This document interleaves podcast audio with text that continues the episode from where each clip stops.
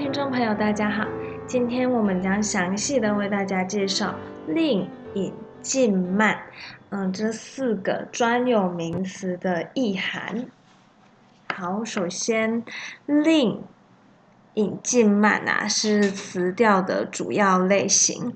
在宋朝的时候啊，我们会称为小曲或小唱，呃，是跟大曲相对而言的。那令词的名称啊，来自唐代的酒令，因为唐人在宴会中会即席填词，嗯，利用石调小曲作为酒令，就是唱诗啦。那所以就称为令曲，又称为小令。唐五代文人词大部分都是令曲，那唐五代文人所以专攻小令，不多用长调。主要的原因呢，就是因为小令和近体诗的形式非常的相近。唐代多以五言诗写乐，初步的解放为长短句，文人比较容易接受。那唐代近体诗发达，作诗讲究声律跟对偶，民间的小令在文人的手中也成了格律诗，他们不肯轻易放弃已经熟练的近体诗技巧。来做生出的长长调，所以在文人笔下先定型起来的是小令，而不是长调。那令词的特点呢，就是字少调短，字数最少的是十六字令，就只有十六字；字数最多的是六幺令，有九十六字，又有百字令一百字。不过它也是念奴娇的别名。好。那这就是令词的一个特点。那接下来我们补充一下，嗯，唐代因为酒席的关系，所以他们会在呃饮酒作乐的时候诵诗唱唱这个他们唱他们所做的诗嘛，呃，所以呢才会有这样子令词的演变。也就是说，我们可以推论出，其实令曲啊是脱胎于绝句这个论点。好，那接下来我们要为大家介绍“引”这个名词解释。引啊，它原本是古代乐曲的一种名称，《文选卷十八·马融长笛赋》里面，故领曲引者，观法于节奏。李善注引广雅曰：“引，一曲也。”啊，这个“引”啊，就是曲的意思。唐宋大曲中的名目有引一类，那它的次第是在大曲的首段序或散序之后，也是属于大曲的先头部分，称为引。那引啊，就是在歌前的意思。所以词词中的引词啊，大多应该是来自于大曲，或是台阶大曲中前段部分的某某片制成，如清波影、望云崖影，影词中最短的是翠华影，是二十四字。好，那最长的是迷神影，九十九个字，又有十洲影一百零三个字。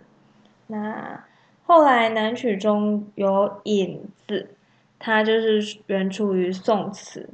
那影子这个东西其实是散板，也就是五节拍的东西。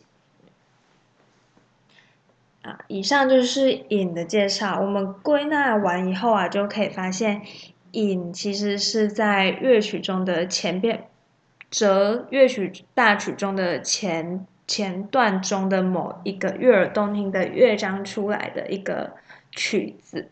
好，这叫做引。那接下来为大家介绍进。进啊，又称为进拍，如格普连进拍、快活年进拍、郭郎儿。竞拍啊，这些也是出于大曲中。那毕竟慢至卷六论列就大曲所制之调，以进列于慢曲之后，另曲之前，应该是呃慢曲之后进于入破的曲调。那什么是入破呢？就是舞曲的意思。那晋词中最短的就是郭老二竞拍。还有格普连竞拍都是双调七十三个字，最长的是袁去华的剑气引是双调九十六字。近词和引词一般长于小令，而短于慢词。明清的时候又把它们称为中调。那我们等等会为大家解释为什么真正的有专业的素养的人不喜欢以小令、中令、长调，呃，小令、中调、长调来区分这个词的字数跟句数的区别啊。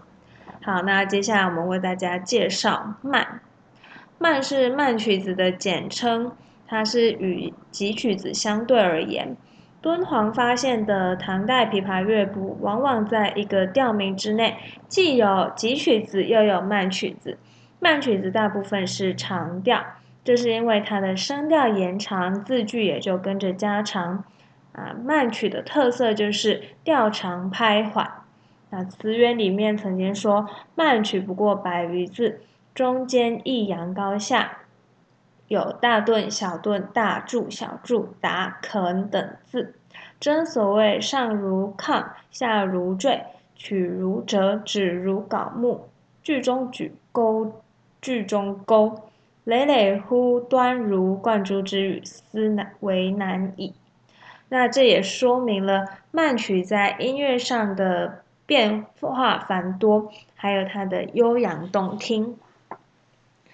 那其实慢词的产生并不后于小令，唐代已经有一些慢词，它一部分是从大曲、法曲截取而来的，一部分则是来自民间。敦煌曲中已经有百字以上的词调，例如《云瑶集》里面的内夹交百零四字。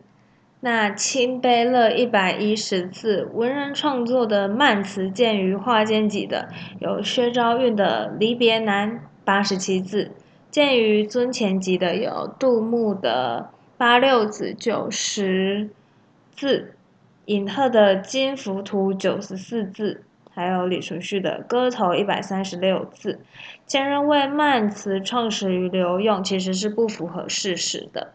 我们只能说，刘永是文人中第一个大量写作慢词的词人。请划重点，刘永是第一个大量写作慢词的。那其实慢词这个东西，在刘永之前就已经有了。好，那苏轼和秦观相继而作，慢词的逐渐兴盛。慢词中最短的是《卜算子慢》，有八十九字。比四十四字的小令谱算子已经加长一倍以上。那张元词源卷上欧许只要曾经说过：“歌曲令曲似肯肯云破，近六韵慢八韵。”那卷下拍演说，慢曲有大头曲、叠头曲，有打前拍、打后拍。拍有前九后十一，内有四雁拍引，进则用六韵拍，取之大小皆合韵声。这说明啦，令引进慢的区别主要在于歌拍节奏的不同，而不是字数的不同。啊，那我们来为大家归纳一下刚刚那一段话想要表达的是什么？哈，其实就很简单啊，就是令取四韵为正，引跟进以六韵为正，慢以八韵为正。一韵有一韵的拍，宋代慢曲一般是十六拍，一韵就是两个拍。那小令中调长长调的分法是后起的。这个是明朝时候顾从敬在《类编草堂诗语》里面呃有的这个说法。那清代毛先书的填词明解就说啦，五十八字以内是小令，五十九字到九十字是中调，九十一字以上呢是长调。它从字数的多寡来划分，那这是非常机械跟不合理，然后也不合逻辑，没有文学性的一个分法。好所以说，专业的人呢，我们会怎么分呢？好，轻万数，词律发繁，加以批驳。他说，如果啊以少一字为短，多一字为长，一定是没有道理的啊。例如啊，《七娘子》有五十八字的，但是也有六十字的。就是说，七娘子这个词牌，有人创作出来是五十八字，有人创作出来是六十字。那为什么会有六十字呢？因为有称字。那如果说，呃，五十八字以内是小令，那六十字不就是中调了吗？